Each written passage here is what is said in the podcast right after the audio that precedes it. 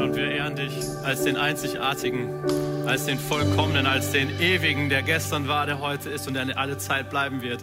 Wir ehren dich als den, der, der für uns da ist, der für uns liebt, der uns beisteht und der einfach von Ewigkeit zu Ewigkeit herrschen wird. Und ich bete, Vater, dass du jetzt kommst durch deinen Geist. Geist Gottes, komm, öffne unsere Herzen, öffne unsere Herzen für das, was du heute Morgen uns zu sagen hast, denn du hast so viel Gutes für uns vorbereitet. Jesus, wir haben so viel schlechte Nachrichten, die wir immer wieder hören. Heute kommen gute Nachrichten und dafür ehren wir dich und dafür preisen wir dich und dafür öffne unser Herz in deinem Namen, Jesus. Amen. Yes, einen wunderschönen guten Morgen, ihr Lieben. Es ist der zweite Advent, es ist Dezember, es ist nass und kalt und uns geht's gut. Oh. Wolle hat nicht so viel geschlafen, das geht einigen Jugendlichen auch so, die haben hier oben auch gepennt, die pennen, glaube ich, immer noch zum Teil. Ähm, hey, es gibt, es gibt Herausforderungen. Manchmal kann man nicht so gut schlafen. Wir hatten auch eine etwas schwierige Nacht. Äh, Sophia hatte Ohrenschmerzen. Das macht dann eine anstrengende Nacht. Und ich habe mich gefragt, Martin hat letztes Mal gepredigt, ähm, wie Halt in, in, in schwierigen Zeiten. Ich habe gedacht, hey, was macht für mich eigentlich Halt in schwierigen Zeiten aus oder Orientierung in schwierigen Zeiten? Und das sind genau zwei Dinge, die ich dachte, ey, das ist das, ist das wo ich es auf den Punkt bringen will für mich. Und das ist einmal den Fokus halten und das andere sind gute Nachrichten. Und ich habe mir das so gewünscht, dass, ey Gott, wir brauchen heute ein paar gute Nachrichten. Weil wir sind hier, um Gottesdienst zu feiern und um Gottesdienst zu feiern, das machen wir, um uns einfach in der Gegenwart Gottes aufzuhalten, um als Brüder und Schwestern zusammenzukommen, um ihn zu feiern, ihn zu ehren, weil er so gut zu uns ist, weil er unser Vater ist, weil er unser Freund ist, weil er unser Retter ist, weil er unser König ist, unser Herr, unsere Burg, unsere Festung, unser Arzt, alles ist er für uns. Und das wollen wir feiern, da wollen wir ihm ehren. Und ich habe eine ganz besonders gute Nachricht für euch. Ich habe eine wirklich gute Nachricht für euch, denn ich kann euch eins versprechen, Weihnachten wird nicht abgesagt werden. Weihnachten muss auch nicht gerettet werden. Weihnachten muss gefeiert werden und das wird passieren, egal wie die Umstände sind. Und ich möchte dich heute ermutigen und dich einladen, dass wir uns gemeinsam mal auf das fokussieren, worum es eigentlich an Weihnachten wirklich geht, worauf wir eigentlich zugehen und es ist völlig wurscht, wie viele Weihnachtsmärkte abgesagt werden. Es ist total egal, wie lange die Schlangen vor den Einkaufsläden sind und wie nervig das ist, wenn du dein Handy rausholen musst, um deinen Status irgendwie abzugeben. Es ist alles völlig wurscht. Denn das ist nicht Weihnachten. Das ist nicht das, worum es geht. Und ich finde das so richtig lustig, wenn in den Medien davon geredet wird, dass Weihnachten gerettet werden muss. Nee, muss es nicht. Weihnachten muss einfach nur gefeiert werden. Und wir werden Weihnachten feiern. Wie? Das weiß ich tatsächlich nicht. Keine Ahnung. Aber dass wir feiern werden, auf jeden Fall. Wir werden Weihnachten feiern, weil Weihnachten ein Grund ist zu feiern, denn es ist etwas so Einzigartiges und so was Besonderes. Und ich möchte, dass wir das uns heute nochmal wirklich ins Bewusstsein holen, worum es eigentlich an Weihnachten geht, worauf wir zugehen. Heute ist der zweite Advent. Ich weiß nicht, ob du das schon realisiert hast. Ja, die zweite Kerze brennt schon. Und Montag ist Nikolaus und übermorgen ist gefühlt Weihnachten. Es geht rasend schnell und wir sind gedanklich noch überhaupt nicht da. Und ich werde tatsächlich eine Art Weihnachtsmessage heute halten, damit wir ein bisschen Zeit haben, uns darauf einzustellen, worum es an Weihnachten eigentlich wirklich geht. Denn das, was passiert, das, was wir feiern, ist die Geburt von Jesus, dem Retter dem König. Das ist das, was wir gerade gesungen haben. Das ist das, was wir propagieren. Und es ist das einschneidendste Erlebnis der Weltgeschichte. Es wird nur durch zwei Dinge noch getoppt und das ist der Tod Jesu und seine Auferstehung. Aber das, was wir an Weihnachten feiern, ist das größte Ereignis der Weltgeschichte. Wir feiern nicht Geschenke, wir feiern auch nicht, dass wir mit der Familie zusammenkommen, wir feiern nicht das Essen, das alles feiern wir nicht. Das gehört zu einem Fest für uns dazu. Ja, genau. Aber das ist nicht das, warum wir feiern. Das ist nicht der Grund, warum wir feiern. Und ich möchte heute wirklich, und wenn du sagst, boah, Tim hat heute nur über die Basics geredet, ja, ich, heute kommen viele Basics. Aber ich glaube, die Basics sind nochmal total wichtig, damit wir den Fokus nochmal haben. Damit wir nochmal uns klar machen, worüber reden wir hier eigentlich. Und gerade die nächsten Tage werden wild werden. Und dass wir dann den Fokus haben und uns an guten Nachrichten orientieren und nicht an schlechten. Eine Sache, die mir super wichtig ist, ganz am Anfang, ist, ey, Jesus ist Gottes Plan A von Anfang an. Jesus ist die Premium-Lösung für diese Menschheit von Anfang an gewesen und das ohne einen Plan B. Deswegen ist es so einzigartig und so groß. Und ich möchte euch einen Vers vorlesen, wo Jesus das selber nochmal über sich sagt. Er sagt das in Johannes 14, Vers 6. Jesus sagt zu ihm, ich bin der Weg, die Wahrheit und das Leben. Niemand kommt zum Vater außer durch mich. Wenn wir Weihnachten feiern, dann feiern wir, dass dieser Plan A für uns sichtbar wird. Ich weiß nicht, wie das so mit deinen Plänen ist. Pläne werden eigentlich von langer Hand vorbereitet. Dinge werden geplant, der Weihnachtsgottesdienst im Mauer Park wird geplant. Es werden so viele Dinge geplant, die im Verborgenen sind, die man nicht sieht. Und Weihnachten passiert das, was Jesus hier sagt, hey, da kommt auf einmal der Weg und die Wahrheit und das Leben auf diese Erde. Das heißt, hier startet der Plan in Realität. Vorher waren Pläne und Planungen und, und das werden wir gleich uns nochmal reinschauen, wie sehr eigentlich Gott von Anfang an Jesus ähm, als Retter für diese Welt im Plan hatte. Aber das ist das Erste. Hey, Jesus ist von Anfang an Plan A und er ist der Weg und die Wahrheit und das Leben und es gibt keine Alternative. Er ist der Weg. Allein. Und er ist die Wahrheit. Alle Wahrheiten dieser Welt, wenn sie nicht in Jesus irgendwo ihren Anker finden, sind keine Wahrheiten. Und er ist das Leben. Er ist das, wonach wir uns sehen. Und unser ganzes Denken, wenn wir es mal auf den Punkt bringen, seit zwei Jahren dreht sich ums Leben. Alles, was wir hier tun, hat unterm Strich die Sehnsucht danach, dass wir leben. Dass ihr mich jetzt mit Masken anschaut. Du hast Glück hinterm Bildschirm, du musst wahrscheinlich keine tragen. Aber das hat nur diese Sehnsucht danach zu leben. Aber den Fokus, das Leben an sich, ist Jesus. Und dass es immer nur um Jesus ging, von Anfang an der Menschheitsgeschichte, immer nur um Jesus, das lesen wir im Römerbrief Kapitel 11. Denn alles kommt von ihm,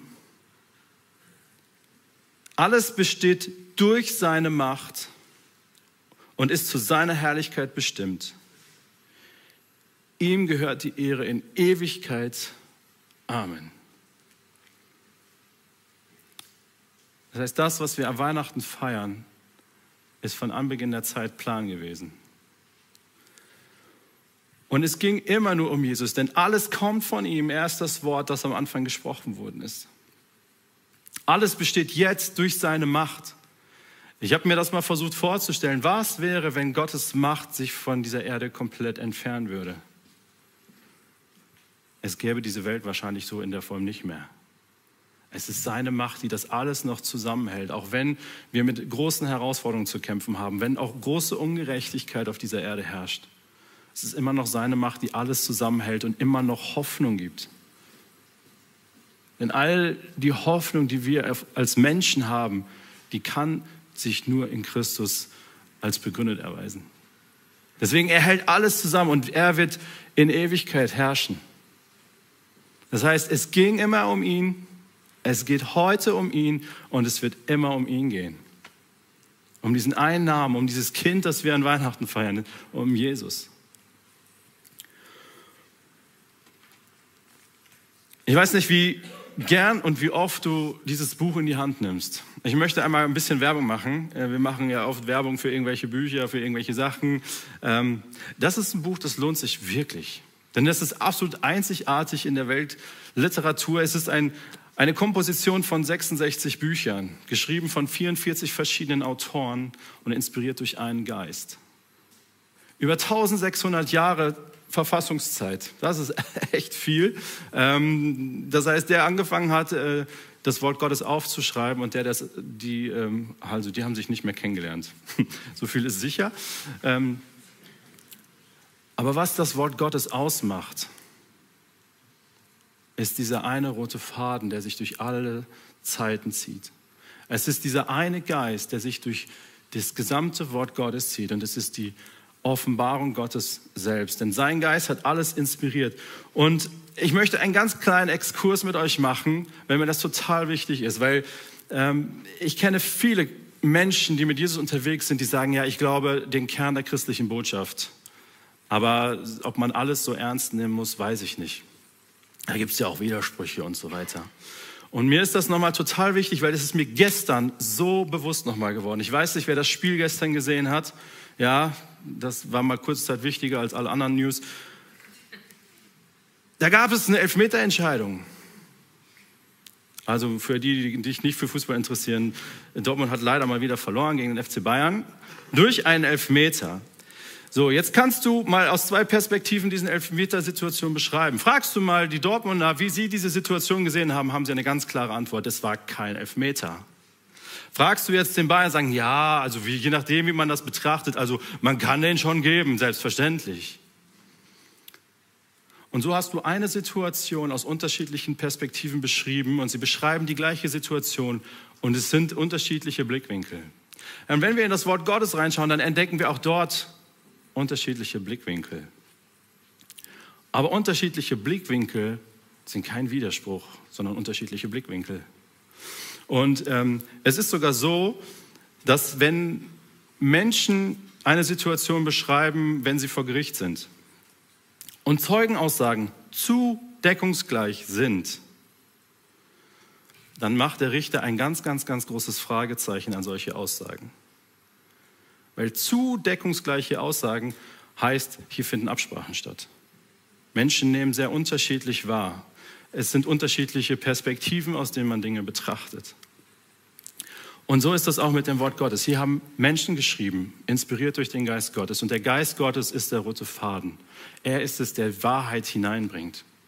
Aber wenn manchmal Dinge passieren, wo du denkst, so, boah, warum steht hier der Name und da steht kein Name? Hey, das sind unterschiedliche Blickwinkel und die negieren nicht die Autorität und die Wahrheit der gesamten Schrift. Das ist mir super wichtig. Und Paulus selbst sagt das in 2 Timotheus 3, Vers 16. Und ich sage das deswegen in aller Deutlichkeit, weil wir gleich mal ganz viel hin und her springen werden. Altes Testament, Neues Testament. Weil wir uns ein paar Prophezeiungen auf Jesus anschauen wollen. Und deswegen ist es so wichtig, dass wir das verstehen. Die ganze Schrift ist von Gottes Geist eingegeben und kann uns lehren, was wahr ist. Und uns erkennen lassen, wo Schuld in unserem Leben ist. Sie weist uns zurecht und erzieht uns dazu, Gottes Willen zu tun. Das ganze Wort Gottes ausnahmslos ist Gottes Wort von Anfang bis Ende. Und wir können uns nicht Teile der Bibel raussuchen und sagen, hey, die finde ich cool, die passen für mich, dieser Teil passt so nicht für mich. Denn von Anfang an hat Gott auch in seinem Wort Dinge hineinschreiben lassen, die immer auf Jesus hingewiesen haben. Und ich möchte mit euch ein bisschen auf diese Reise gehen, das zu entdecken, denn uns sind alte Prophezeiungen ergeben worden. Und sie sind aufgeschrieben worden, zum Teil über 1500 Jahre bevor Jesus gelebt hat. Und sie erfüllen sich in der Geburt von Jesus in Bethlehem. Warum ist das so wichtig? Es ist deswegen so wichtig, weil es die einzige Möglichkeit ist, jemanden zu legitimieren, der in einer solchen Situation als der Retter der Welt auftritt. Jemand, der von langer Zeit angekündigt worden ist und jetzt da ist und dann auf diese Referenzen der Prophetien zurückweisen kann, der erweist sich als der, der wirklich wahrhaftig der Retter dieser Welt ist.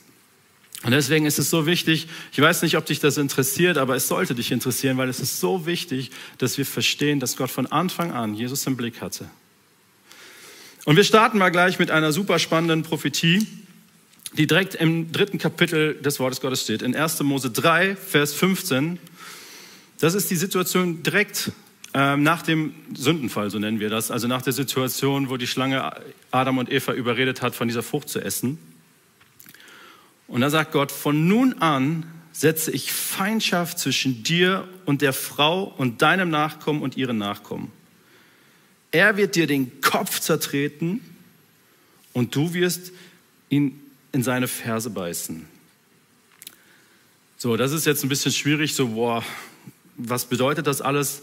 Was hier drin steht ist, es wird Feindschaft gesetzt zwischen dir und der Frau und deinen Nachkommen und ihren Nachkommen. Und es ist ein Hinweis auf Jesus, dass Jesus zwar in die Ferse gebissen wird, das heißt, er wird sterben, aber er wird der Schlange den Kopf zertreten und wird siegen.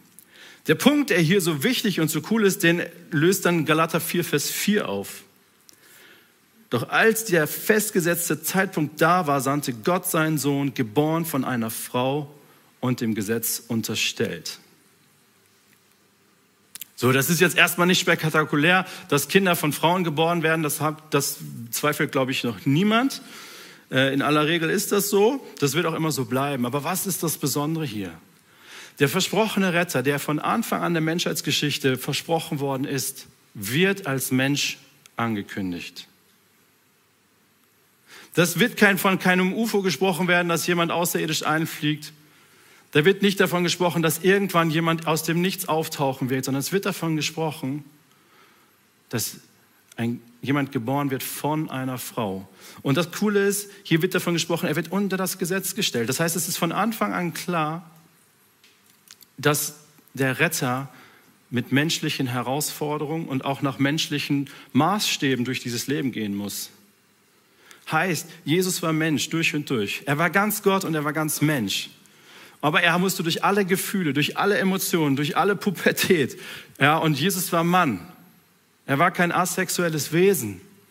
Jesus war ein Mann mit Gefühlen, mit Augen im Kopf.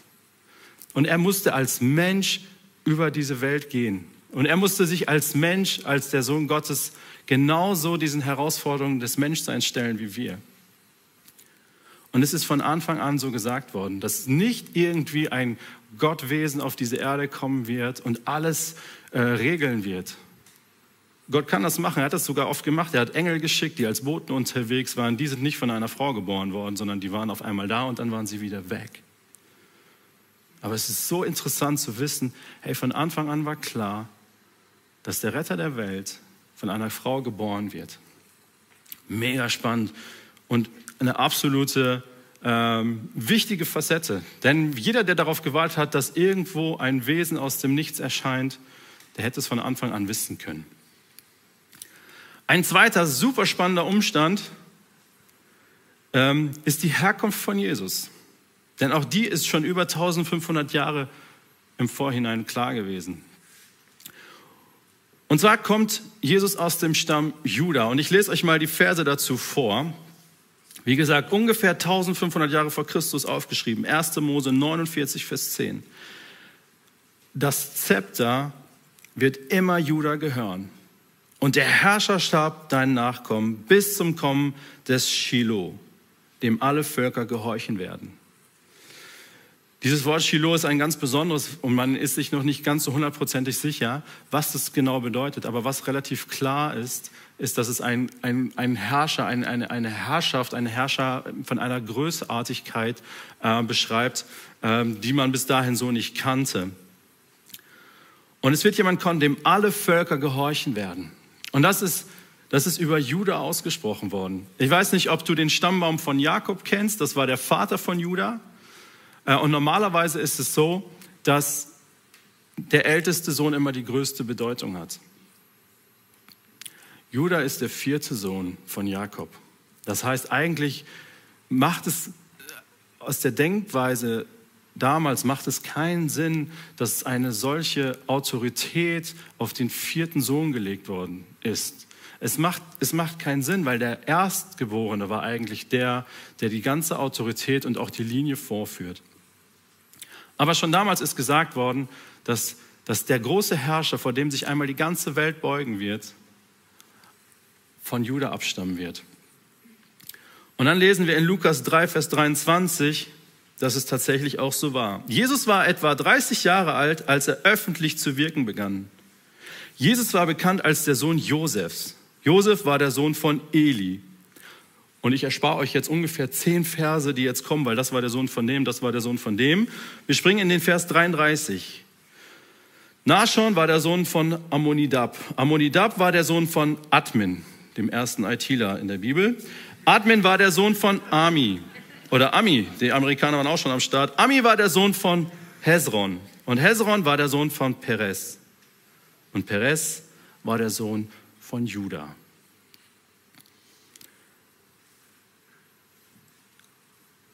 Die Juden wussten, der Herrscher wird aus dem Stamm Juda kommen. Das heißt, jeder, der sich als Herrscher aufgespielt hat und nicht aus dem Stamm Juda kommt, scheidet automatisch aus. Das heißt, auch Jesus musste sich rechtfertigen durch seinen Stammbaum. Und wir haben oft so unsere Mühe, wenn wir die Stammbäume lesen, so nach dem Motto, ist doch total egal. Nein, es ist nicht. Dieser Stammbaum, die Herkunft Jesu ist so entscheidend, weil sie schon vor so langer Zeit vorausgesagt worden ist. Der Herrscher der Welt, vor dem sich die ganze Welt beugen wird, er wird aus dem Stamm Juda kommen. Und es ist so wichtig, dass Jesus dementsprechend auch aus dem Stamm Judas kam.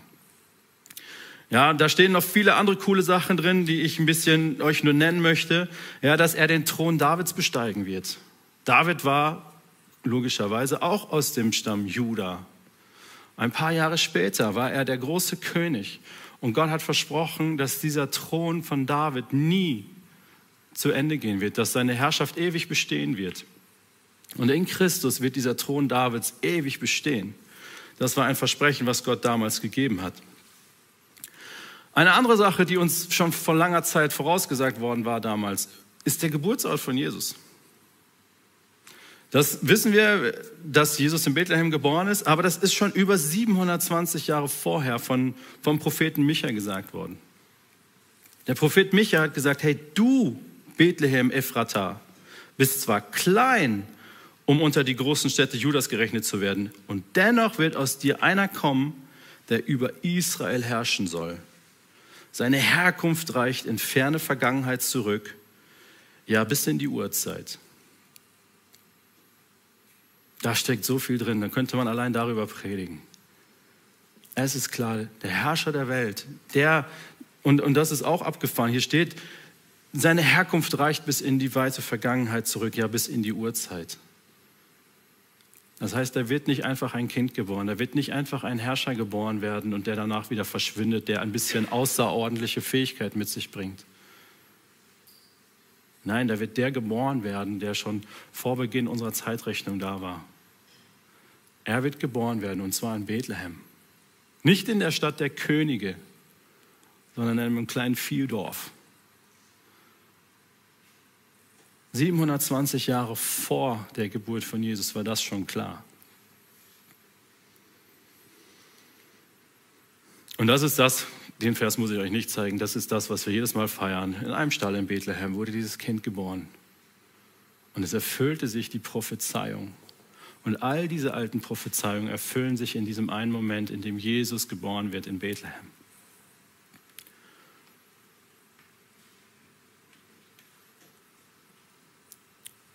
Das, was wir gerade in dem Lied gesungen haben, dass Jesus von einer Jungfrau geboren wird oder worden ist, das wurde auch schon 730 Jahre vorher durch den Propheten Jesaja vorhergesagt. Und jetzt musst du dir das mal vorstellen, bevor ich gleich euch diesen Vers auch vorlesen möchte. Die hatten noch keine Ahnung von dieser ganzen Medizin, medizinischen Möglichkeiten, die wir heute haben. Wenn wir heute von Jungfrauengeburt reden würden, wäre das irgendwie immer noch merkwürdig. Aber jetzt könnte man sich das über die Möglichkeiten, die die Medizin heutzutage hat, sogar irgendwie vorstellen. Aber nur vor 100 Jahren nur vor 100 Jahren war das, was wir heute medizinisch, wozu wir in der Lage sind, völlig unvorstellbar. Das heißt, wie, wie bescheuert muss es für Jesaja damals gewesen sein, den folgenden Vers, den ich euch gleich vorlesen möchte, aufzuschreiben? Weil er eine absolute Unmöglichkeit da aufschreiben muss. Also, ne, ich glaube, Jesaja wusste, wie Kinder entstehen und wie Kinder geboren werden. Das war ihm, glaube ich, total präsent und ich glaube, er wusste gut darüber Bescheid. Und jetzt muss er etwas aufschreiben, was so völlig absurd ist. Also es ist nicht nur, also es, es ist einfach absurd. Ich lese euch das vor und merkt euch das, es ist 730 Jahre bevor Christus geboren wurde. Deshalb wird der Herr selbst das Zeichen geben. Seht, die Jungfrau wird ein Kind erwarten Sie wird einen Sohn das Leben schenken und er wird Immanuel genannt werden. Sogar der Name stand schon fest. Das heißt, Gott ist mit uns. Und das war für alle das klar erkennbare Zeichen, wenn eine Jungfrau schwanger werden wird. Etwas völlig Unmögliches aus menschlicher Perspektive. Wenn dieser Umstand eintreten wird, dann ist das das Zeichen Gottes, dass er den Retter der Welt geschickt hat, dass er den König geschickt hat. Und sogar sein Name war klar. Immanuel. Gott ist mit uns. Warum ist mir das alles noch so wichtig, dass wir uns nochmal über die alten Prophetien Gedanken machen? Warum ist mir das so wichtig, dass wir das nochmal versuchen zusammenzukriegen? Hey, es ging immer um Jesus. Immer. Es geht immer um Jesus. Und es wird immer um Jesus gehen. Und das ist so ein cooler Fokus, wenn wir den mitnehmen, auch auf diese Weihnachtszeit. Auch furchtbare Dinge sind im Kontext von Jesus vorausgesagt worden. Der Kindermord, ja, den wir oft gar nicht mehr lesen, weil das ist ein Teil der Weihnachtsgeschichte. Boah, der ist, der ist uncool, der ist nicht romantisch, der ist nicht festlich, der ist nicht zum Feiern. Aber dass Herodes damals die Kinder hat umbringen lassen, um irgendwie dabei auch Jesus zu erwischen in Bethlehem, das ist auch schon über 580 Jahre im Vorfeld vorhergesagt worden. Was sogar vorhergesagt worden ist, dass, dass Jesus fliehen wird und zwar nach Ägypten. Dass Gott seinen Sohn aus Ägypten herausrufen wird. Ich weiß nicht, ob du das wusstest, dass Jesus auch Flüchtling war. Das heißt, er hat die ersten Jahre seines Lebens gar nicht in Israel verbracht, sondern er musste nach Ägypten fliehen.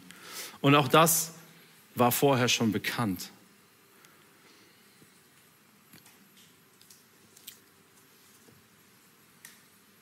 Die alten Prophezeiungen erfüllen sich und es steht geschrieben. Und es ging immer um Jesus. Und es geht um Jesus und es wird immer um Jesus gehen. Aber was mir auch nochmal so wichtig ist, hey, das ist das ganze Wort Gottes. Von der ersten Seite bis zur letzten Seite. Und all das, was wir an Prophezeiungen auf Jesus haben, das soll uns Mut machen und nochmal deutlich machen, Herr, Jesus ist wirklich der Herr, er ist wirklich der Retter. Aber es sind auch noch Dinge in dieses Buch hineingeschrieben worden, die in unserer Zukunft liegen. Und eine Sache ist uns mega fest versprochen, dass Gott nie, nie, niemals etwas aus den Händen gleiten wird.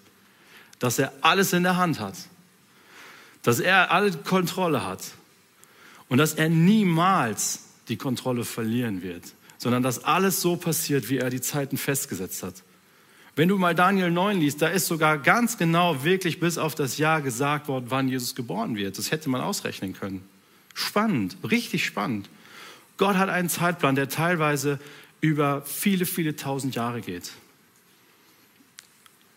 Und die Zeit, in der wir gerade sind, die war Gott bekannt. Das wusste er. Er wusste, dass diese Zeiten kommen werden. Und er weiß sogar, wie sie weitergehen werden. Und ich möchte dir Mut machen, hey, auch das Wort Gottes an dieser Stelle einfach nochmal für dich als Schatz zu entdecken. Hey, was ist uns eigentlich alles versprochen worden? Was ist uns gegeben worden? Und das Vertrauen darauf, hey, das ist das ganze Wort Gottes.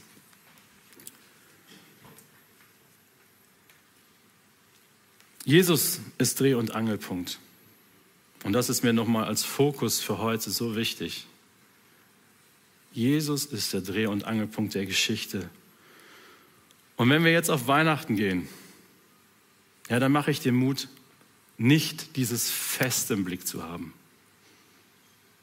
Wie wir feiern, mit wie vielen Leuten, wo, was wir genau essen werden, ob wir alle Geschenke zusammenkriegen oder ob die Container irgendwo im Hafen feststecken, was auch immer, das ist nicht unser Fokus, sondern der Fokus ist Jesus. Und deswegen, Freunde, die gute Botschaft. Weihnachten muss nicht gerettet werden. Weihnachten muss gefeiert werden. Und er ist der Weg. Er ist die Wahrheit. Und er ist das Leben. Und das ist der Grund, warum wir Weihnachten feiern können und auch sollen. Amen.